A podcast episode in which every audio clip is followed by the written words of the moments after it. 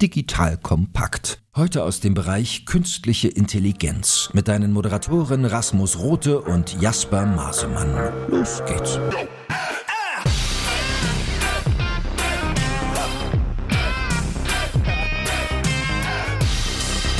Hallo und willkommen zu einer weiteren Folge von AI Unplugged von Digital Kompakt. Mein Name ist Jasper Masemann, ich bin Partner beim Venture Capitalgeber HV Capital, fokussiere mich auf Software und AI. Guten Tag, ich bin Rasmus Rote, Mitgründer von Merantix. Wir sind ein KI-Venture Studio, welches KI-Unternehmen inkubiert, auch in Berlin. Und ich freue mich sehr auf unseren heutigen Gast. Wir werden heute über Versicherungen reden. Versicherungen sind ja eine der datengetriebensten Industrien, die man sich überhaupt vorstellen kann. Und da gibt es natürlich auch viele spannende Anwendungen von KI. Mit unserem heutigen Gast werden wir genau darüber reden. Dabei geht es einerseits um konkrete Anwendungen von KI in der Versicherung, was wird schon gemacht, aber was wird auch noch kommen. Wir werden auch darüber sprechen, was die Herausforderungen sind, KI auch in größeren Konzernen wirklich anzuwenden.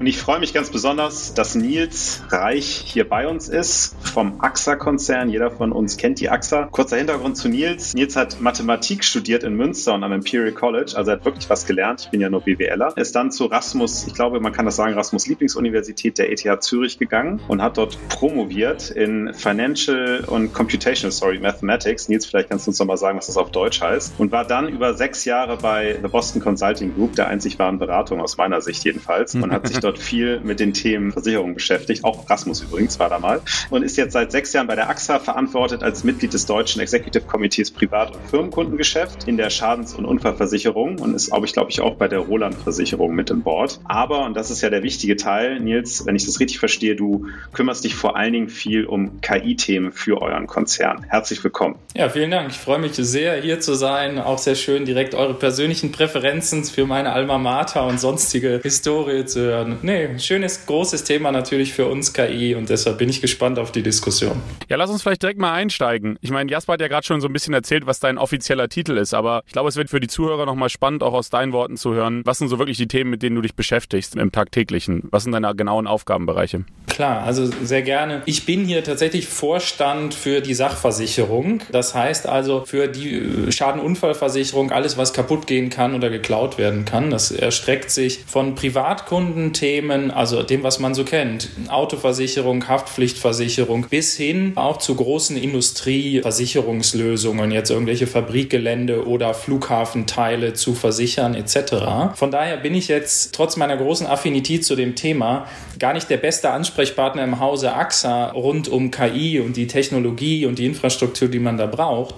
Aber allein aus der Business-Perspektive heraus und der Geschäftsverantwortung gibt es halt wenige Themen, die so fundamental wichtig für uns sind, auch gerade nach vorne gerichtet in die Zukunft und mit denen wir so viel machen können. Deshalb ist es mir einfach ein Herzensanliegen, da sozusagen in den Austausch zu kommen und möglichst auch ein paar Leute dafür zu begeistern, dass diese vermeintlich graue Versicherungsbranche gerade für jeden, der Bock auf Daten hat und da experimentieren will, unheimlich viele Chancen Chancen und Möglichkeiten bietet. Und ich will jetzt hier keine Bewerbergeschichte draus machen, das sei auch ganz klar gesagt, sind wir immer offen für, aber vor allen Dingen geht es mir darum, Partnerschaften zu gewinnen, Use Cases gemeinsam zu adressieren etc. Und da ja, können wir ja gerne drüber plaudern.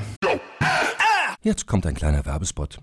Aufgepasst. Du kennst es doch sicherlich auch. Der Frühling ist im vollen Gange, es müsste mal wieder geputzt werden oder auch ausgemistet. Also wir haben das Thema auf jeden Fall gerade, denn nach unserem großen Live-Treffen von unserem Business Club Makers and Shakers missten wir gerade unseren ganzen Keller aus und dabei gibt es auch Dinge, da habe ich gar keine Lust, die aufwendig ins Internet zu stellen, sondern suche Hilfe. Und zwar haben wir da einen spannenden Partner, den kennst du bestimmt auch schon, denn mit Rebuy kannst du deine gebrauchten Artikel, wie zum Beispiel Bücher, Musik, Filme oder Technik wie Smartphones, HiFi und vieles mehr verkaufen. Komplett stressfrei, ohne lästiges günstiges Erstellen von Anzeigen und vor allem ohne stressige Kommunikation mit KäuferInnen. In nur 30 Sekunden findest du heraus, wie viel Geld du für deine Artikel bekommst und wenn dein Artikel im Lager von Rebuy angekommen ist, bekommst du das Geld ganz automatisch schon sechs Tage später ausgezahlt. Also, mach's wie wir, spar dir doch einfach das Text- und Abfotografieren deiner Schätze und besuche direkt Rebuy. Unter digitalkompakt.de slash Rebuy habe ich dir eine Weiterleitung eingerichtet und alle Infos findest du wie immer auch auf unserer Sponsorenseite unter digitalkompakt.de slash Sponsoren. Werbung Ende.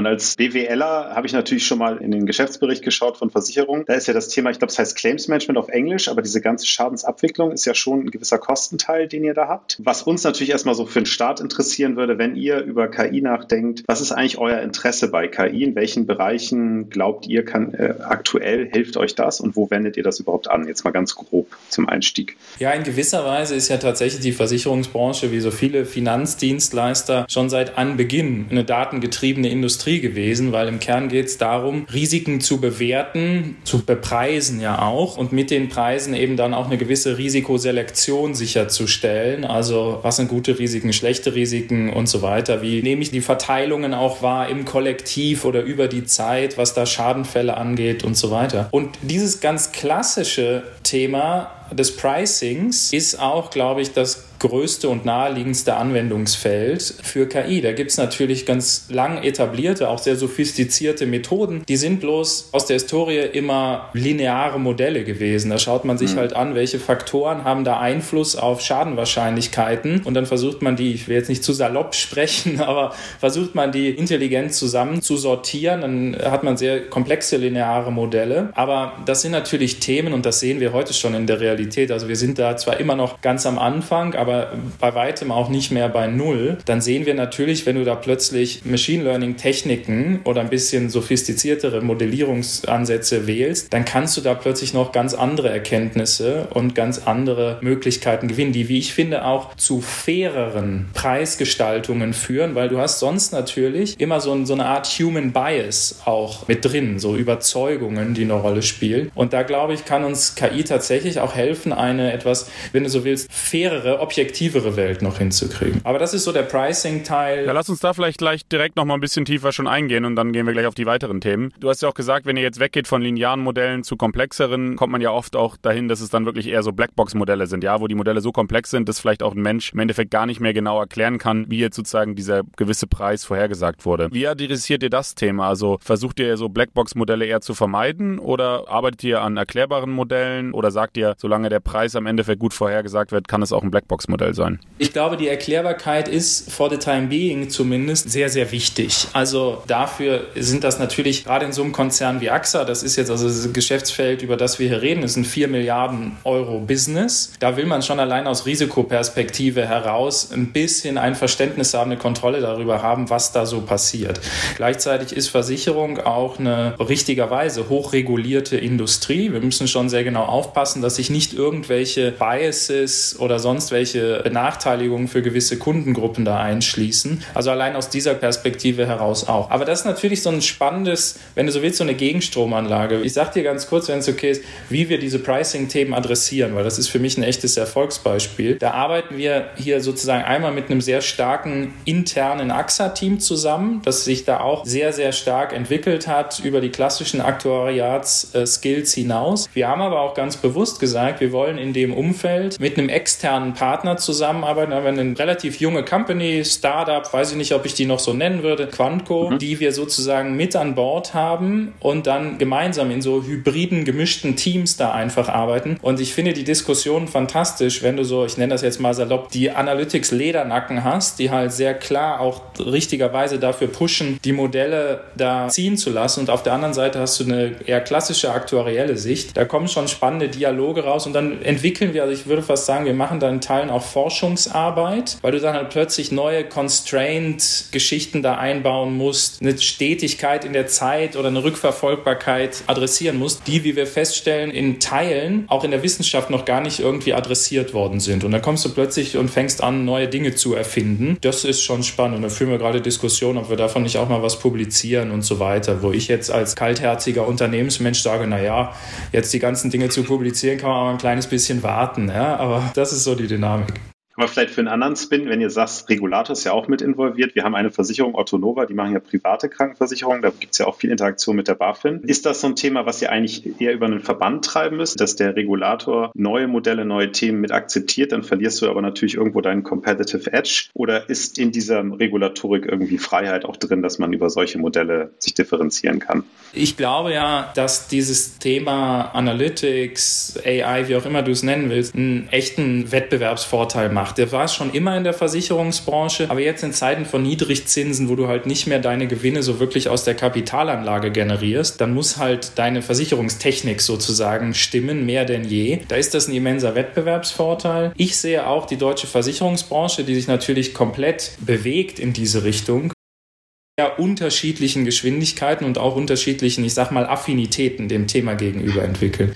Das sind Austausche. Natürlich wird da der Verband eine wichtige Rolle spielen, aber es gibt Stand heute genug Spielraum. Also Regulatorik, ich finde Regulatorik gut. Du kannst natürlich, das wisst ihr besser als ich, mit AI hier und da auch in schräges Fahrwasser geraten oder einfach unanständige Dinge tun. Und ich glaube, deshalb gehöre ich der Fraktion an, die Regulatorik, wenn sie nicht überbordet, da durchaus hilft, weil sie schafft so ein Level Playing Field. Das heißt, Anständige und Unanständige in Anführungszeichen haben da sozusagen dieselbe Basis. Und das ist jetzt so eine Company wie uns natürlich sehr, sehr wichtig. Du hattest ja auch gerade von Wettbewerbsvorteil gegenüber Competitoren geredet. Ist es so, dass ihr auch manchmal kollaboriert? Also zum Beispiel für bestimmte Themen, weiß nicht, wie irgendwie Betrug oder so, könnte man ja auch Datenplattformen zwischen verschiedenen Versicherungskonzernen aufbauen und sozusagen es für alle besser machen und für alle die Kosten senken. Gibt es da schon so Ansätze oder ist da noch jeder zu sehr in dem eigenen Fahrwasser?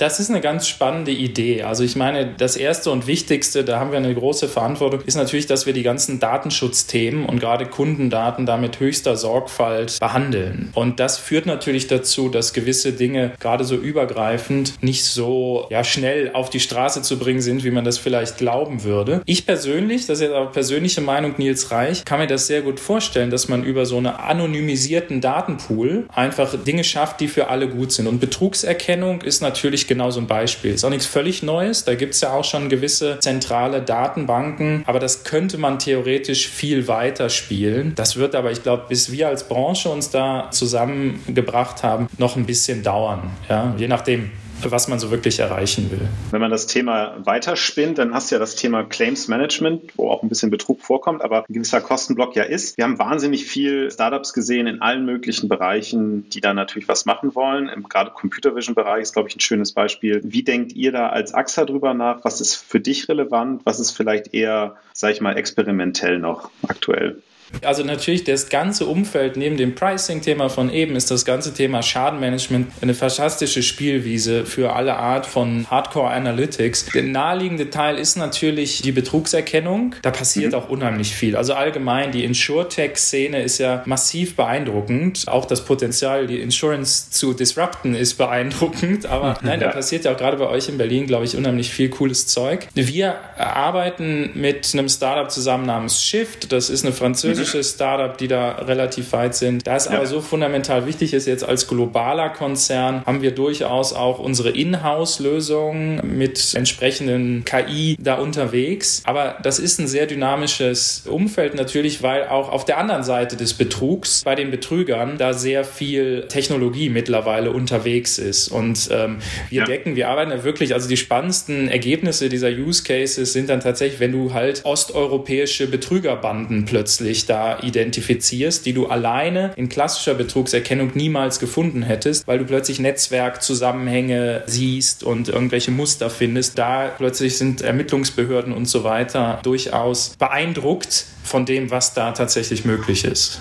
Das ist ja super spannend. Also ich finde, jetzt haben wir schon irgendwie das zweite Thema für dich, wo ihr mal publizieren solltet. Also ich glaube, dazu mal so ein Paper zu schreiben zu diesem Use Case wäre, glaube ich, nicht nur ein sehr ja, interessantes Paper, sondern eben auch, also sage ich mal plakativ, sondern eben auch technisch sicher sehr interessant und hilft vielleicht auch bei der Talentfrage, weil ich glaube, eine große Sache bei größeren Konzernen ist ja immer wieder, wie kommt man wirklich an die besten Leute dran? Was macht ihr da? Was könnt ihr den Leuten bieten? Wieso sollten sie zu euch kommen und vielleicht nicht ins nächste coole Insure-Tech-Startup? Weil ich glaube, da gibt es ja viele spannende Benefits auch auf der inhaltlichen Seite. Also wie denkst du darüber nach? Ja, also danke, dass du das ansprichst, weil in der Tat, das Thema Talent ist sicherlich eine der größten Herausforderungen, die ja nicht nur wir haben, aber ich glaube erstens die ganze Branche, aber jeder in dem Umfeld, weil es so viele spannende Opportunitäten gibt. Wie gesagt, wir arbeiten einerseits extrem gerne, sind da auch sehr offen, mit Startups oder anderen Partnern zusammenzuarbeiten. Das heißt, ich muss das gar nicht zwingend alles Talent hier on Payroll haben, aber natürlich die Mischung macht's. Ich glaube, jeder, der wirklich Impact haben will und Komplexität mag, stark im Sinne von komplexe Probleme, dem können wir absolut was bieten. Also klar, du hast so die ganzen Corporate Benefits auf der einen Seite, die man bekommen kann, die sich auch durchaus sehen lassen können, aber dagegen steht aus meiner Sicht auch ein ganz guter Schuss Corporate Complexity. Also es gibt dann doch schon ein bisschen Red Tape hier und da durchzuschneiden. Ist auch eine Kulturfrage und eine Teamfrage, also eine Umfeldfrage. Aber allein, wenn ich mir das hier ansehe, was unsere kleine Truppe, die sich um die Pricing-Themen kümmert, das sind ja am Ende, die das wirklich Fulltime machen, vielleicht 10, 15 Leute, die mit ihren Entscheidungen da wirklich für Millionen von Kunden irgendwas äh, verändern und dann auch noch für AXA wirklich mittlerweile zweistellige Millionenbeträge an Wert, an Profit generieren. Also da wirkliche Win-Win-Situationen kreieren. Das ist es. Die Infrastruktur, die wir bieten können, die Spielwiesen sind da, glaube ich, auch maximal flexibel, was ich so höre, weil wir sehr stark auf Open Source setzen. Also wir sind jetzt weniger so, dass du eine klassische irgendwie fixe Anwendungslandschaft hast, sondern Teil des Teams, Teil der Aufgabe ist auch, sich sozusagen das eigene Environment da zu bauen. Und da kann man sich dann natürlich schon austoben, ja, wenn man den Impact haben will. Ja. Ich glaube, das Interessante ist natürlich, wenn ich jetzt auf unsere Startups gucke, die müssen die ganzen Daten häufig ja noch generieren. Klar, es gibt öffentlich zugängliche Daten, aber ihr habt ja ganz, ganz viele Daten, auf die man zugreifen kann. Was dagegen läuft so ein bisschen, und da würde ich mal gerne verstehen, wie ihr das so kulturell auch löst. AI ist ja auch irgendwie experimentell. Ich gehe ran, es kann auch alles schiefgehen. Ich kann jetzt nicht mal sagen, in drei Monaten kommt das und das raus. Ist das für euch ein Thema, dass ihr da eher auch mal Budget versenken könnt?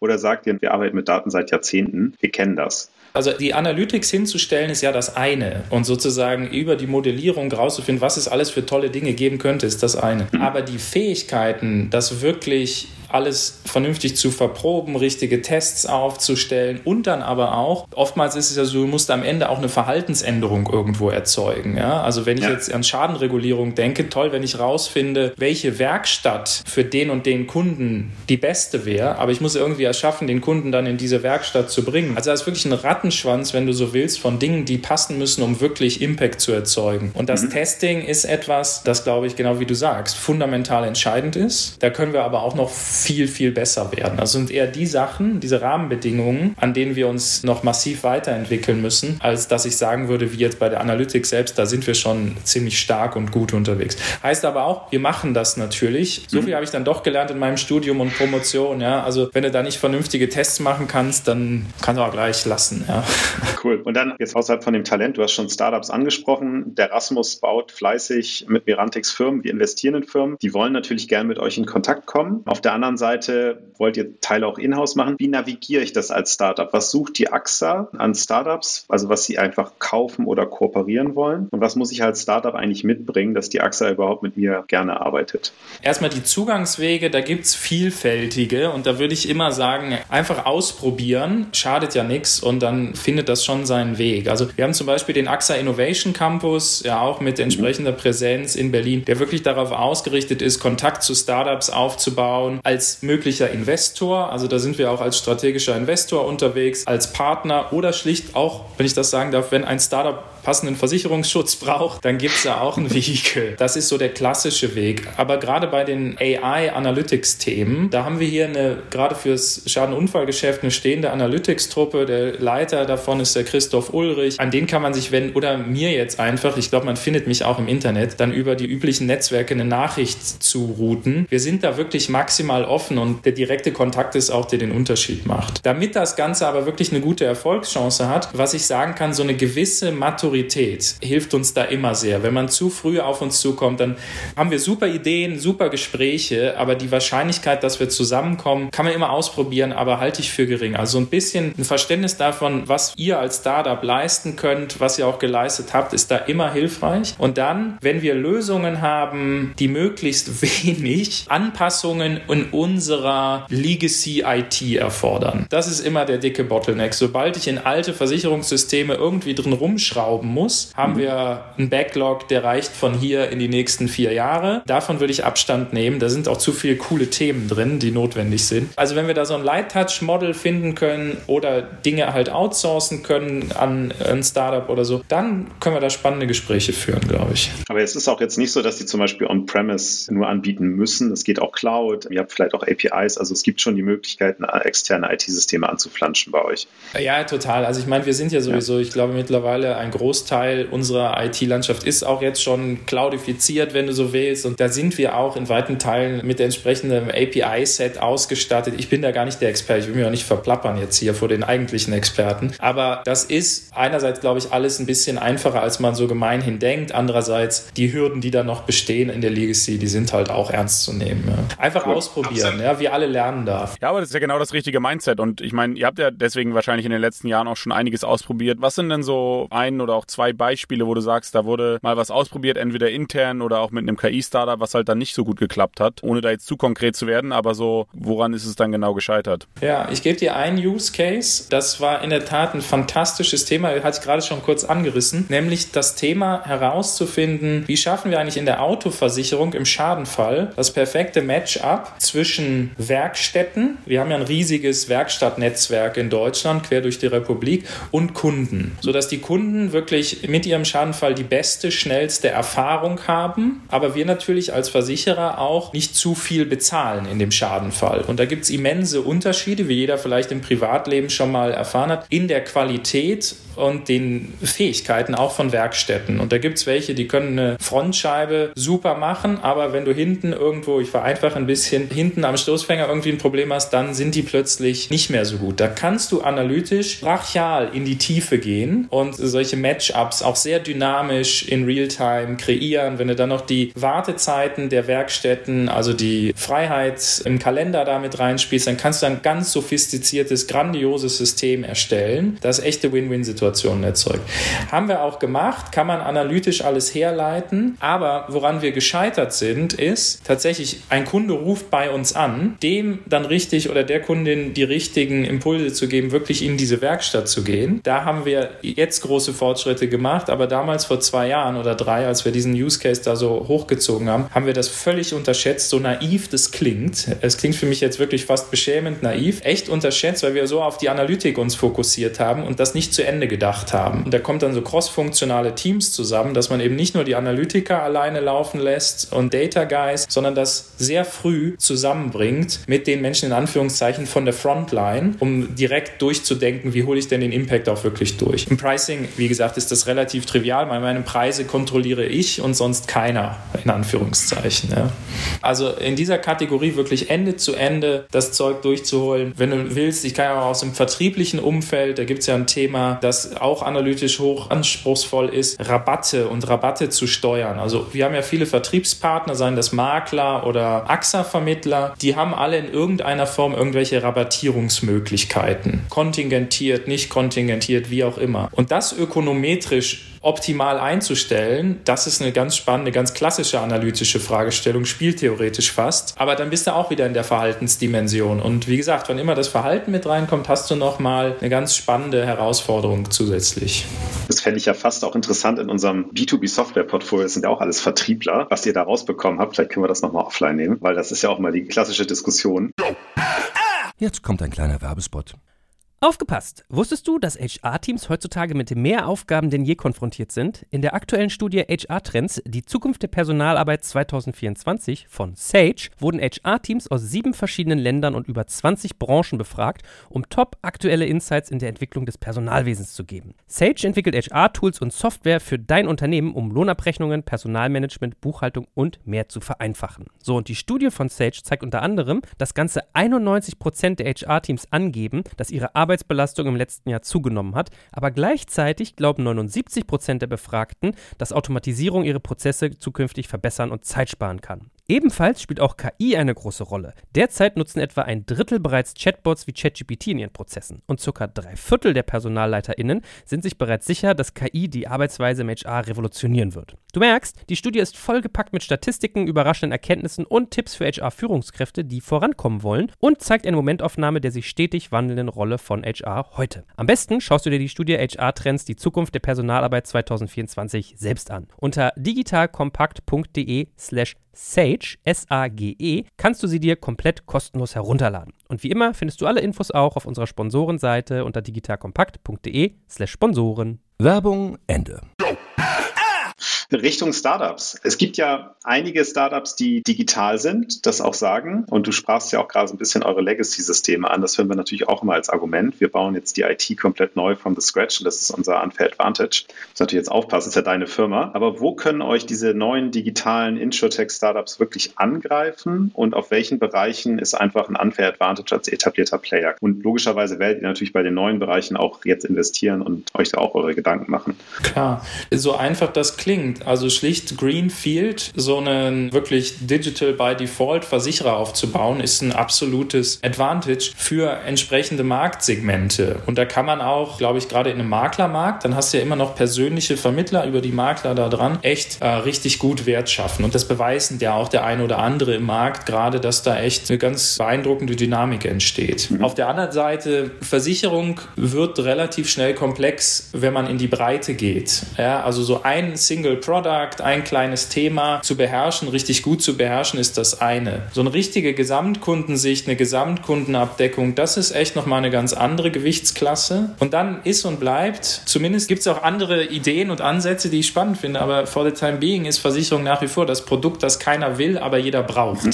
Und diesen Kontakt, diese Awareness zu schaffen, da, sonst würde ich auch nicht im Hause AXA arbeiten, ist die Rolle dieses persönlichen Vermittlers, dieser Präsenz, glaube ich, echt was wert. Auch für die Gesellschaft selbst. Versicherungsvermittler werden ja oft gebeutelt und dann gibt es auch diese katastrophalen Beispiele da von diesen halbseidenen Typen. Aber im Kern, wenn wir das nicht hätten, dann hätten wir ein größeres Altersvorsorgeproblem, wir hätten ein größeres Absicherungsproblem, gerade in Teilen der Gesellschaft, die eben vielleicht nicht ganz oben, was Vermögen angeht, sitzen. Von daher sowas aufzubauen und diesen Reach aufzubauen, das ist, glaube ich, Greenfield eine ganz andere Herausforderung. Und da bist du natürlich als etablierter Player, bist du at Scale und kannst damit spielen. Also wir nähern uns derselben Herausforderung einfach von der anderen Seite, müssen digitaler werden und die anderen müssen vielleicht ein kleines bisschen more personal werden. Eine kleine Nachfrage da. Es gibt ja eigentlich in Europa noch nicht die ganz, ganz großen Unicorns. Vielleicht kommt das jetzt ja bald. So ein Lemonade ist ja so ein schönes Beispiel, die da nochmal aus Israel in den USA stark skaliert haben. Und Oscar Health natürlich auch. Ist, ist das einfach eine andere Marktsituation als bei uns? Das scheint mir so. Also wir haben ja Lemonade als AXA auch begleitet. Das ist wieder ein Beispiel für unsere Partnerschaft und auch fairerweise mhm. Experimentierfreude. Wir sind ja deren Rückversicherer hier in Deutschland für den deutschen Markt. Und das ist aber jetzt auch keine ganz neue Erkenntnis. Die Märkte funktionieren schon sehr unterschiedlich. Also wie soll ich sagen, jetzt wieder ohne mich zu verplappern. Der Deutsche an sich ist das schon ein bisschen sozusagen Stiftung Warentest ist ganz wichtig und dieses Grundvertrauen ein bisschen konservativ vielleicht auch als im einen oder anderen. Auch wenn du dir anguckst, zum Beispiel, wenn ich es einfach Italien nehme als Land, Hausratversicherung und so weiter findet da fast nicht statt. Das ist gar nicht Teil der Historie, dass du deinen Hausrat versicherst. Wenn der halt kaputt geht, dann musst du halt neu kaufen. Also ein Problem. Kann man auch machen, ja, ist so ein bisschen anders. Ich habe halt den größten Respekt vor den Startups wie Lemonade aufgrund der Fähigkeit, die die an den Tag legen, der Geschwindigkeit, die die haben, wenn es ums Learning geht. Und ich glaube, der Vorteil einer so zentralen Plattform, den gibt's. Je nachdem, wie diese Learnings jetzt übersetzt werden, werden die auch in anderen Märkten erfolgreich sein. Aber im Moment ist ihr Modell sehr stark auf das amerikanische System ausgerichtet und auch das amerikanische Mindset. Wie das in ein paar Jahren aussieht, werden wir sehen. Also das ist jetzt nichts, was mich nachts irgendwie aus dem Bett holt, dass da großer Wettbewerb droht. Da wird sich der ja. Markt verändern, klar, aber ich sehe das eher positiv als eine Bereicherung.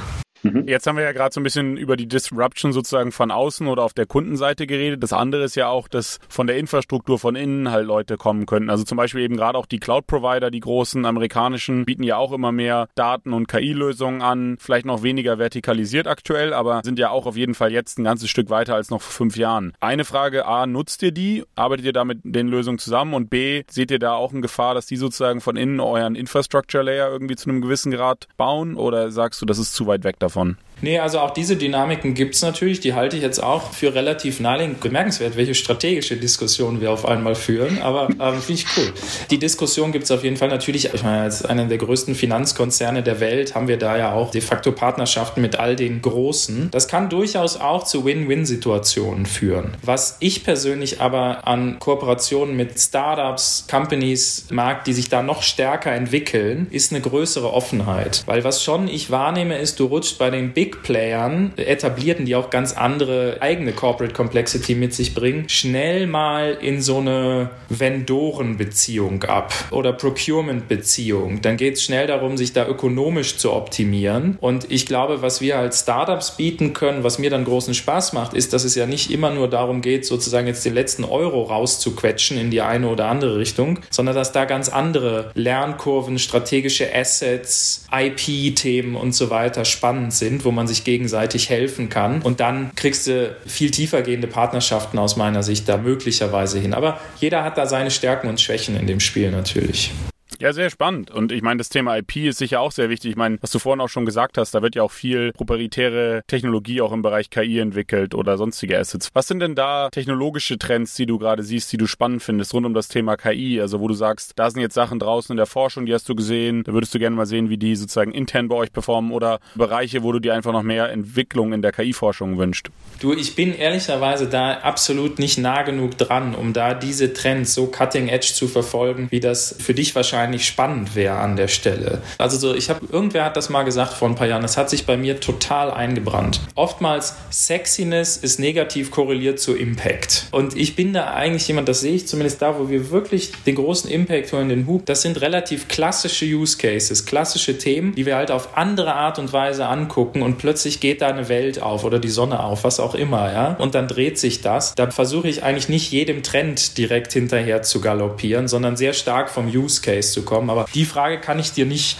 so richtig beantworten, glaube ich. Diese Korrelation, die du gerade gesagt hast, ist auf jeden Fall sehr spannend. Und ich finde, das ist ja auch nochmal ein gutes sozusagen Wort, was auch nochmal die ja, Startups mitnehmen können, dass sie da eben vielleicht doch auch dann mehr auf die klassischen Use Cases gehen, sei es Pricing, Claims Management, weil das eben die großen Business Opportunities sind und da einfach versuchen, vielleicht durch bessere Lösungen möglicherweise dann mit euch zusammenarbeiten zu können. Ja, ich glaube, ein ganz großes weiteres Feld ist natürlich alles, was so mit Kunden zu tun hat. Kundenbeziehung, Next Best Offer Geschichten, solche Themen, das ist sicherlich auch nochmal. Es schlummert da überall etwas entlang des gesamten Businesses, weil wir halt auch so ein virtuelles Business sind als Versicherung. Das ist ja kein Gegenstand, den wir verkaufen. Und ich bin mal sehr gespannt. Das wird sich, glaube ich, aus der Datenecke heraus noch massiv weiterentwickeln. Ja. Du hast vorhin gesagt, dass diese Themen, also andere Startups, große dich nicht so unbedingt wach halten nachts, aber du hast ja bestimmt ein paar Themen, die dich beschäftigen. Und was würdest du dir wünschen, was Startups oder vielleicht auch die KI-Entwicklung jetzt mal in der nächsten Zeit lösen könnte, was für euch wirklich relevant wäre? Jetzt mal so ein Shoutout an alle da draußen. Hm.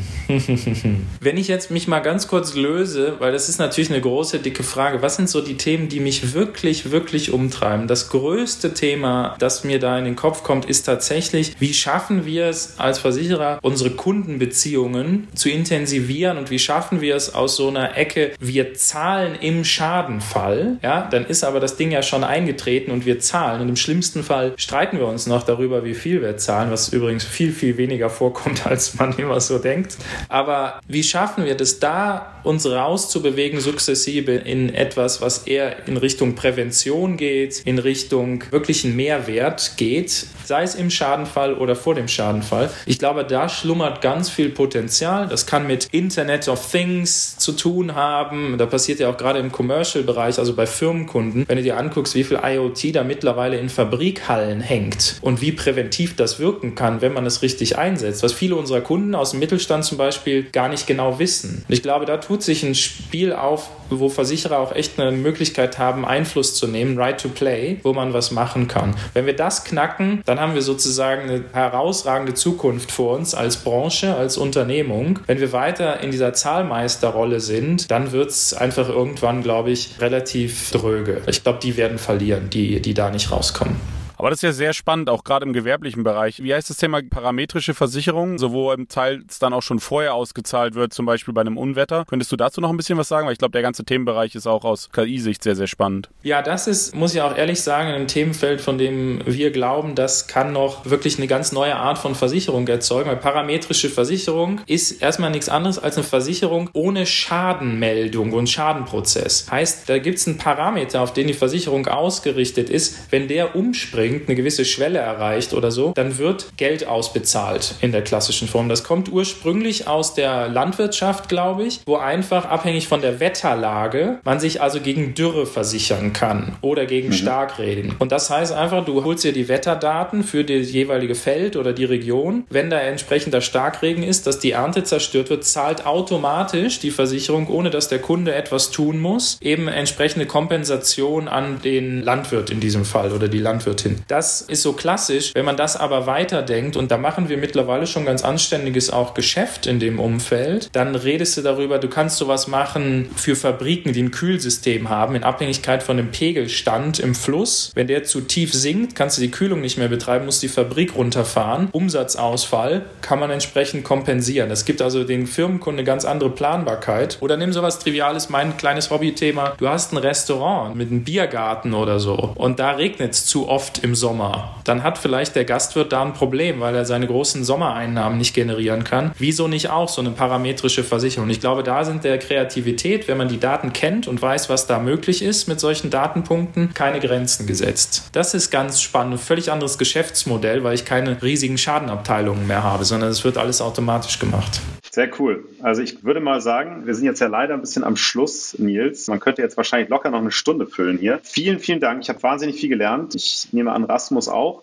Was ich vor allem gesehen habe, ist einmal, Versicherung ist hochspannend. Man kann unglaublich viel machen. Ich glaube, gerade auch als AI-Researcher, AI-Engineer bei euch gibt es wahnsinnig viele Möglichkeiten. Da wird auch noch zukünftig viel passieren. Auch für Startups kann man da sicherlich einiges sich überlegen und euch dann vorstellen. Und ihr habt ja auch viel Erfahrung offensichtlich auch mit der Arbeit mit Startups. Und außerdem bist du auch ein cooler Typ und hast da Spaß an der Versicherung. Ich nehme an, da gibt es noch einige von dir. Also das ist ein toller Eindruck, den du hier, glaube ich, für uns alle hinterlassen hast. Vielen, vielen Dank, dass du da warst. Und wir würden uns natürlich sehr freuen, wenn wir mehr von dir hören und auch mehr von der AXA in dem Bereich. Vielen, vielen Dank, dass ich da sein durfte. Es ist mir eine große Ehre tatsächlich, in dieser Community hier mal aufschlagen zu dürfen. Also vielen Dank. Vielen Dank, Nils. Hat Spaß gemacht.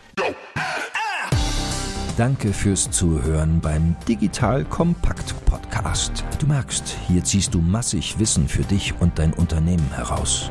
Wenn du mit uns noch erfolgreicher werden möchtest, abonniere uns auf den gängigen Podcast-Plattformen. Und hey, je größer wir werden, desto mehr Menschen können wir helfen. Also erzähl doch auch deinen Kolleginnen und Kollegen von uns. Bis zum nächsten Mal. Jetzt kommt ein kleiner Werbespot. Aufgepasst! Wenn man so darüber nachdenkt, hängt die Leistung eines Unternehmens oft von der Qualität der sogenannten Digital Experience ab, die man Kundinnen und Mitarbeitenden bietet. Wenn deine Apps, Websites oder andere Benutzererfahrungen zu verwirrend sind, werden deine Kundinnen nicht lange bleiben und wahrscheinlich nichts von dir oder sogar von deinen Mitbewerbern kaufen. Und genauso ist das auch bei deinen Mitarbeitenden. Wenn sie zu frustriert oder überfordert von der Software sind, die sie nutzen sollen, leidet die Produktivität natürlich stark darunter. Und unser Partner Pendo ändert das. Mit Pendo bekommst du die All-in-One-Plattform für die Digital Experience damit du deine NutzerInnen besser verstehen kannst und erkennst, wo es Schwierigkeiten gibt. Pendo kombiniert nämlich Produktanalysen, In-App-Anleitungen, Benutzerfeedback und Session-Replays, damit du die Softwareerlebnisse für alle KundInnen und Mitarbeitenden verbessern kannst. Über 10.000 Unternehmen nutzen Pendo jeden Tag, darunter einige der innovativsten Organisationen der Welt. Und wenn du also auch Pendo nutzen willst, schau doch einfach mal unter digitalkompakt.de slash Pendo, schreibt sich P-E-N-D-O, vorbei. Dort kannst du das Ganze einfach mal kostenfrei testen und wie immer findest du alle Infos auch auf unserer Sponsorenseite unter digitalkompakt.de/slash Sponsoren. Werbung Ende.